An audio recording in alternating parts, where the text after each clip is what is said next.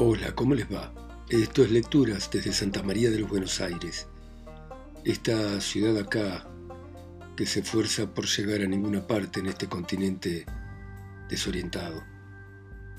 Y vamos a continuar con La Odisea, escrita en el siglo VIII a.C., atribuida a Homero, poeta griego. Y la historia de Ulises sigue de esta manera. Después de decir esto, Noemón fue a la casa de su padre. Antino y Eurímaco se indignaron en su corazón soberbio y dejando el juego de lado, los demás pretendientes se sentaron con ellos. Ante todo habló Antino, hijo de Eupites, que estaba preocupado y tenía las entrañas negras llenas de enojo y los ojos que parecían arrojar fuego. Dios es gran proeza ejecutó orgullosamente Telémaco con ese viaje, y decíamos que no lo iba a lograr. Contra la voluntad de muchos se fue el niño, habiendo logrado botar una nave y elegir a los mejores del pueblo. De acá en más va a ser un peligro para nosotros. Ojalá que Zeus destruya sus fuerzas antes que llegue a la flor de la juventud. Pero bueno, Consíganme un barco ligero y veinte compañeros y le voy a armar una emboscada para cuando regrese, acechando su retorno en el estrecho que separa a Ítaca de la escabrosa Samos, para que de esa manera le resulte desastrosa la navegación que emprendió para buscar noticias de su padre. Esto les dijo, todos lo aprobaron y lo exhortaron a ponerlo en obra, se levantaron y se fueron enseguida al palacio de Odiseo. Penélope no tardó en conocer los intentos que los pretendientes formaban en secreto, porque se lo dijo el heraldo Medonte, que oyó lo que hablaban desde el exterior del patio mientras urdían la trama. Entró entonces a la casa a contárselo a Penélope, y ésta al verlo en el umbral le dijo, Heraldo, ¿con qué fin te envían los pretendientes? ¿Acaso para decir a las esclavas de Odiseo que suspendan el trabajo y les preparen el festín? Ojalá dejen de pretenderme y de frecuentar esta morada, celebrando hoy su última comida. Y ustedes los que reuniéndose a menudo consumen los bienes que constituyen la herencia de Telémaco, ¿no oíste decir a vuestros padres, cuando todavía ustedes eran niños, de qué manera los trataba Odiseo que a nadie agravió ni profirió en el pueblo palabras ofensivas, como suelen hacer los reyes, que aborrecen y desprecian a unos hombres y quieren y aman a otros. Aquel jamás cometió la menor maldad contra hombre alguno. Y ahora son patentes en vuestro espíritu vuestras malvadas acciones porque no muestran gratitud a los beneficios que han recibido. Entonces le contestó Medonte, que tenía pensamientos sensatos. Ojalá fuera ese el mal mayor, reina. Los pretendientes ahora están preparando otro más grande y más grave, que ojalá Cronos no permita que lleven a término. Quieren matar a Telémaco con la aguda lanza de bronce cuando llega a este palacio, porque ha ido a la sagrada Pilos y a la divina Lacedemonia en busca de noticias de su padre. Dijo esto y Penélope sintió que le temblaban las rodillas y su corazón y estuvo un buen rato sin poder hablar, con los ojos llenos de lágrimas y la voz que se le había cortado. Pero al final respondió con estas palabras. Heraldo, ¿por qué se fue mi hijo? No tenía ninguna necesidad de embarcarse en naves de ligero curso que sirven a los hombres como caballos por el mar y atraviesan la gran extensión del agua. ¿Acaso lo hizo para que ni memoria quede de su nombre entre los mortales? Medonte, que tenía pensamientos sensatos, le contestó, no sé si lo incitó algún dios o si únicamente fue su corazón el que lo impulsó a ir a Pilos para buscar noticias del regreso de su padre y tampoco sé qué suerte ha tenido. Y diciendo esto, se fue por la morada de Odiseo. Se apoderó de Penélope el dolor, el dolor que destruye el ánimo, y ya no pudo permanecer sentada en la silla habiendo muchas en la casa, sino que se sentó en el umbral del aposento, lamentándose de tal manera que movía a la compasión. Alrededor de ella lloraban las esclavas del palacio, tanto las jóvenes como las viejas. Y Penélope les dijo mientras lloraba, Escúchenme, amigas, el Olimpo me ha dado más penas que a ninguna de las que nacieron y se criaron conmigo. Antes perdí a mi querido esposo, que tenía el ánimo de un león y deslumbraba sobre los dánaos en toda clase de excelencias. Era un ilustre varón, cuya fama se extendía por la Hélade y en medio de Argos.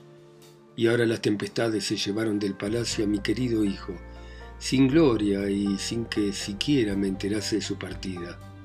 ¡Qué crueldad! A ninguna de ustedes se le ocurrió levantarme de la cama y supieron con certeza cuando aquel se fue a embarcar en la nave cóncava y negra, porque si hubiera llegado a mis oídos que proyectaba hacer ese viaje, lo hubiera obligado a quedarse en casa, por más que tuviese muchas ganas de irse, y en todo caso para irse me tendría que haber dejado muerta en el palacio.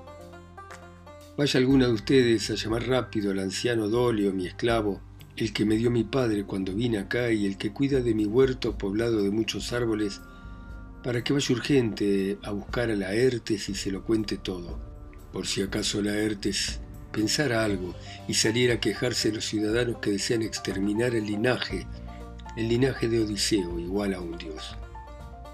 Entonces le dijo Euricle a su amada nodriza, Querida niña, ya me mates con la espada de bronce, ya me dejes viva en el palacio, no te quiero ocultar nada. Yo lo supe todo y le di a Telémaco cuanto me ordenó.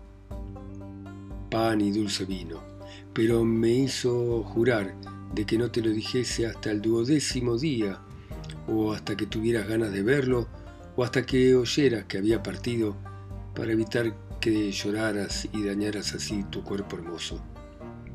Pero ahora sube con tus esclavas a lo alto de la casa, lávate, envuelve tu cuerpo en hermosos vestidos, reza a Atenea, hija de Zeus que lleva la égida, y seguramente la diosa va a salvar a tu hijo de la muerte. No angusties más a un anciano afligido, porque no creo que el linaje de la Arcesíada le sea odioso hasta tal punto a los dioses bienaventurados, sino que siempre quedará alguien que posea la casa de elevado techo y los extensos y fértiles campos. Así le dijo y calmó su llanto, consiguiendo que sus ojos dejasen de llorar. Penélope se lavó, envolvió su cuerpo en hermosos vestidos, subió con las esclavas a lo alto de la casa hizo un pequeño sacrificio y de esta manera oró a la diosa Atenea. Escúchame, indómita, Atenea, hija de Zeus que lleva la égida, si alguna vez el ingenioso Odiseo en tu honor quemó dentro del palacio muslos de huello de oveja, acuérdate de esos sacrificios. Salva a mi hijo amado y aparta a los malos y ensoberbecidos pretendientes. Y terminando de decir esto dio un grito y la diosa oyó la plegaria. Los pretendientes alborotaban en la sala oscura y uno de los soberbios jóvenes dijo lo siguiente. La reina Penélope, a quien tantos pretenden, debe aceptar el casamiento y desconoce que su hijo ya tiene la muerte preparada. Así habló, pero no sabían lo que adentro pasaba. Y Antino los arengó diciendo, desgraciados, absténganse de pronunciar palabras insolentes, no sea que alguno se las vaya a contar a Penélope. Levantémonos y hagamos lo que tenemos que hacer silenciosamente, porque el proyecto a todos nos gusta. Dicho esto, eligió los veinte hombres más fuertes y se fue con ellos a la orilla del mar donde estaba la nave. Primeramente echaron la embarcación al mar profundo, después le pusieron el mástil y las velas, luego aparejaron los remos con correas de cuero haciéndolo como corresponde, desplegaron más tarde las velas blancas y los servidores bravos trajeron las armas. Anclaron la nave después de llevarla dentro del mar, saltaron en tierra y se pusieron a comer esperando que llegase la tarde. Mientras tanto, Penélope, la prudente, yacía en el piso superior y estaba en ayunas sin haber bebido ni comido, siempre pensando en si su hijo escaparía de la muerte o moriría a manos de los orgullosos pretendientes. y cuantas cosas piensa una leona al verse cercada por multitud de hombres que forman a su alrededor un círculo insidioso, otras tantas daban vuelta por la mente de Penélope cuando le sobrevino el dulce sueño. Se durmió recostada y todos sus miembros se relajaron. Entonces, la diosa de ojos de lechuza Atenea ordenó otra cosa. Hizo un fantasma parecido a una mujer, Aíftima, hija del grandioso Icario, con la cual estaba casado Eumelo, que tenía su casa en Feras, y la envió a la morada del divino Odiseo para poner fin de alguna manera a los gemidos y al llanto de Penélope que se lamentaba llorando. Entró entonces deslizándose por la correa del cerrojo, se le puso sobre la cabeza y le dijo estas palabras. Querida Penélope, ¿duermes con tu corazón afligido? Los dioses que viven felizmente no te permiten angustiarte ni llorar, porque tu hijo ha de volver, porque en nada pecó contra los dioses. La prudente Penélope le respondió desde las puertas del sueño, donde estaba suavemente dormida. ¿A qué has venido, hermana? Hasta ahora no solía frecuentar el palacio porque está lejos de tu casa ¿Me pides que termine mi preocupación y los muchos pesares que perturban mi ánimo y mi mente? Anteriormente perdí a mi querido esposo que tenía el ánimo de un león y sobresalía sobre los dánaos en toda clase de excelencias. Era un varón ilustre cuya fama se difundía por la Hélade y en medio de Argos. Y ahora mi hijo amado se fue en barco, niño aún, inexperto en el trabajo y en el habla. Por este me lamento todavía más que por aquel por este tiemblo y temo que padezca alguna desgracia en el país de aquellos a donde fue o en el mar, porque son muchos los enemigos que están preparando maldades contra él, deseosos de asesinarlo antes de que regrese a su hogar.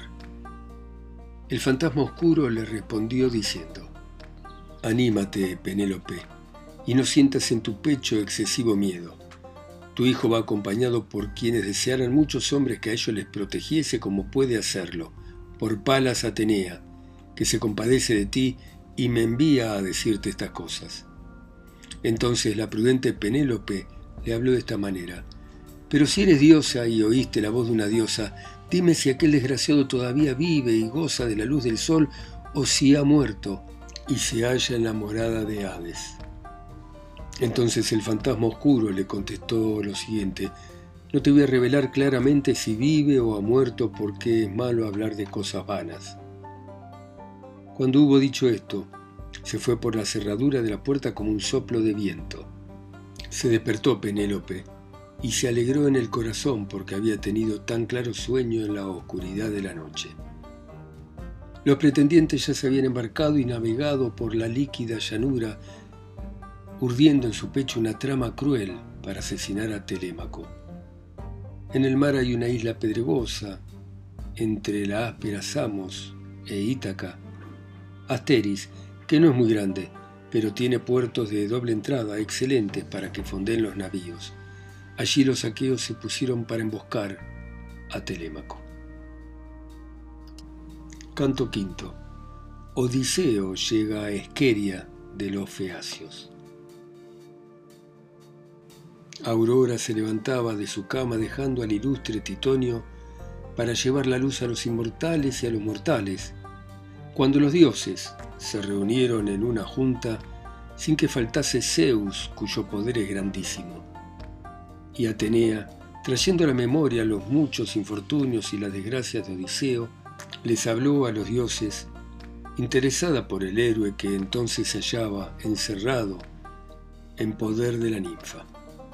Padre Zeus, bienaventurados y eternos dioses, ningún rey que empuñe cetro sea suave, benigno, blando, ni emplee el entendimiento de cosas justas, antes por el contrario, proceda siempre con crueldad y lleve al cabo acciones horribles, ya que nadie se acuerda del divino Odiseo entre los ciudadanos sobre los cuales remaba con blandura de padre se encuentra encerrado en una isla atormentado por fuertes penas, en el palacio de la ninfa Calipso, que lo tiene a la fuerza detenido.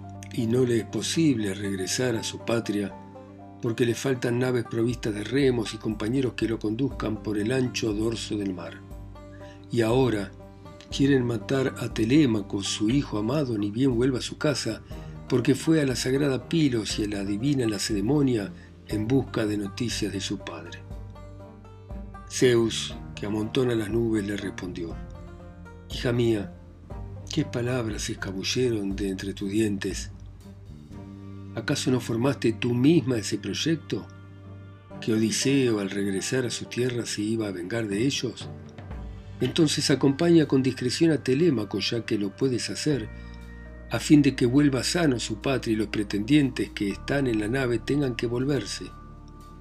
Y dirigiéndose a Hermes, su hijo amado, le habló de esta manera, Hermes, ya que en lo demás sos el mensajero, ve a decir a la ninfa de hermosas trenzas nuestra resolución, que el paciente Odiseo regrese a su hogar, para que entonces el héroe emprenda el camino de regreso sin ir acompañado ni por los dioses ni por los hombres mortales.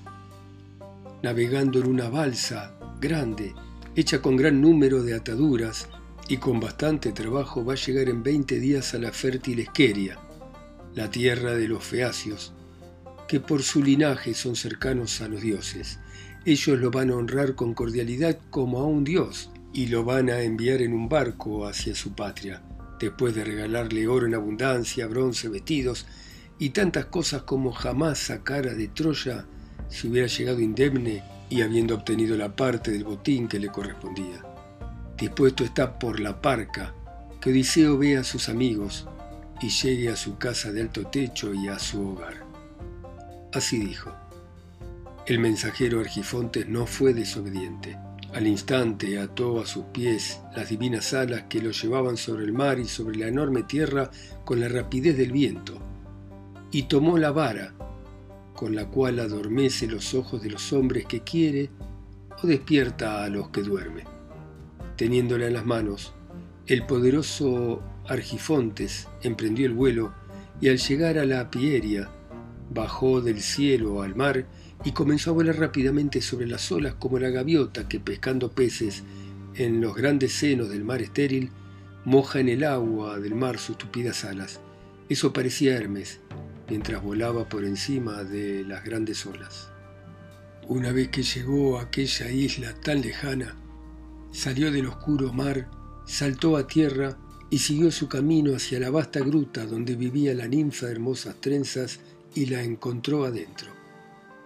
En el hogar ardía un gran fuego, y el olor del cedro y de la tuya que en él se quemaban se difundían por la isla hasta muy lejos, mientras ella, cantando con voz hermosa, tejía en el interior con agujas de oro. Rodeando la gruta había crecido una verdadera selva de álamos y cipreses donde anidaban aves de largas alas, búhos, gavilanes, cornejas marinas de ancha lengua, que se ocupaban en cosas del mar. Junto a la honda cueva, allí mismo, se extendía una floreciente viña cargada de uvas y cuatro fuentes manaban muy cerca la una de la otra, dejando correr en direcciones aguas cristalinas. En el contorno se veían verdes y hermosos campos de violetas y apios, y al llegar allí hasta un inmortal se hubiese admirado, sintiendo que se le alegraba el corazón. Se detuvo Argifontes, deleitándose mirando aquello, y después de admirarlo entró en la ancha gruta y fue conocido por Calipso, la divina entre las diosas, desde que a ella se presentó, que los dioses inmortales se reconocen mutuamente aunque vivan apartados, pero no encontró a Odiseo, que estaba llorando en la ribera donde tantas veces, consumiendo su espíritu con lágrimas, suspiros y dolores, fijaba los ojos en el horizonte del mar estéril y derramaba copioso llanto. Y la divina entre las diosas, Calipso, hizo sentar a Hermes en un espléndido y magnífico sillón y le preguntó de esta manera. ¿Por qué el de la aurea vara, Hermes, venerable y querido, viene a mi morada? Antes no venías. Dime qué deseas, porque mi ánimo me impulsa a ejecutarlo si de mí depende y si ello es posible. pero por favor sígueme para que te ofrezca los dones de la hospitalidad. Habiendo hablado de semejante manera, la diosa lo puso delante de una mesa donde había colocado ambrosía y mezcló el rojo néctar. Bebió y comió el mensajero de Argifontes, y cuando hubo cenado y repuesto su ánimo con la comida, le contestó a Calipso con estas palabras. Me preguntas, diosa, a mí, que soy Dios, por qué he venido, con sinceridad te voy a hablar, ya que así lo deseas. Zeus me ordenó que viniese sin que yo quisiera. ¿Quién pasaría de buen grado tanto mar que ni decirse puede, mayormente no habiendo por ahí ninguna deidad en que los mortales hagan sacrificios a los dioses, donde inmolen cabras o bueyes seleccionados? Pero a ningún dios le es posible ni traspasar ni dejar sin efecto la voluntad y los deseos de Zeus que lleva la égida. Zeus dice que contigo hay un varón, que es el más desgraciado de cuantos combatieron alrededor de la ciudad de Troya durante nueve años, y que en el décimo año, habiéndola destruido, regresaron a sus casas. Pero en el regreso ofendieron a Atenea, y la diosa hizo que se levantara un viento desfavorable y enormes olas en estas olas hallaron la muerte los esforzados compañeros, y a él lo trajeron acá el viento y el oleaje. Y Zeus manda a que ese varón, que es Odiseo, sea permitido que regrese cuanto antes, porque no es su destino morir lejos de los suyos, sino que la parca tiene dispuesto que vuelva a verlos, llegando a su casa de elevado techo, en su patria, en su hogar.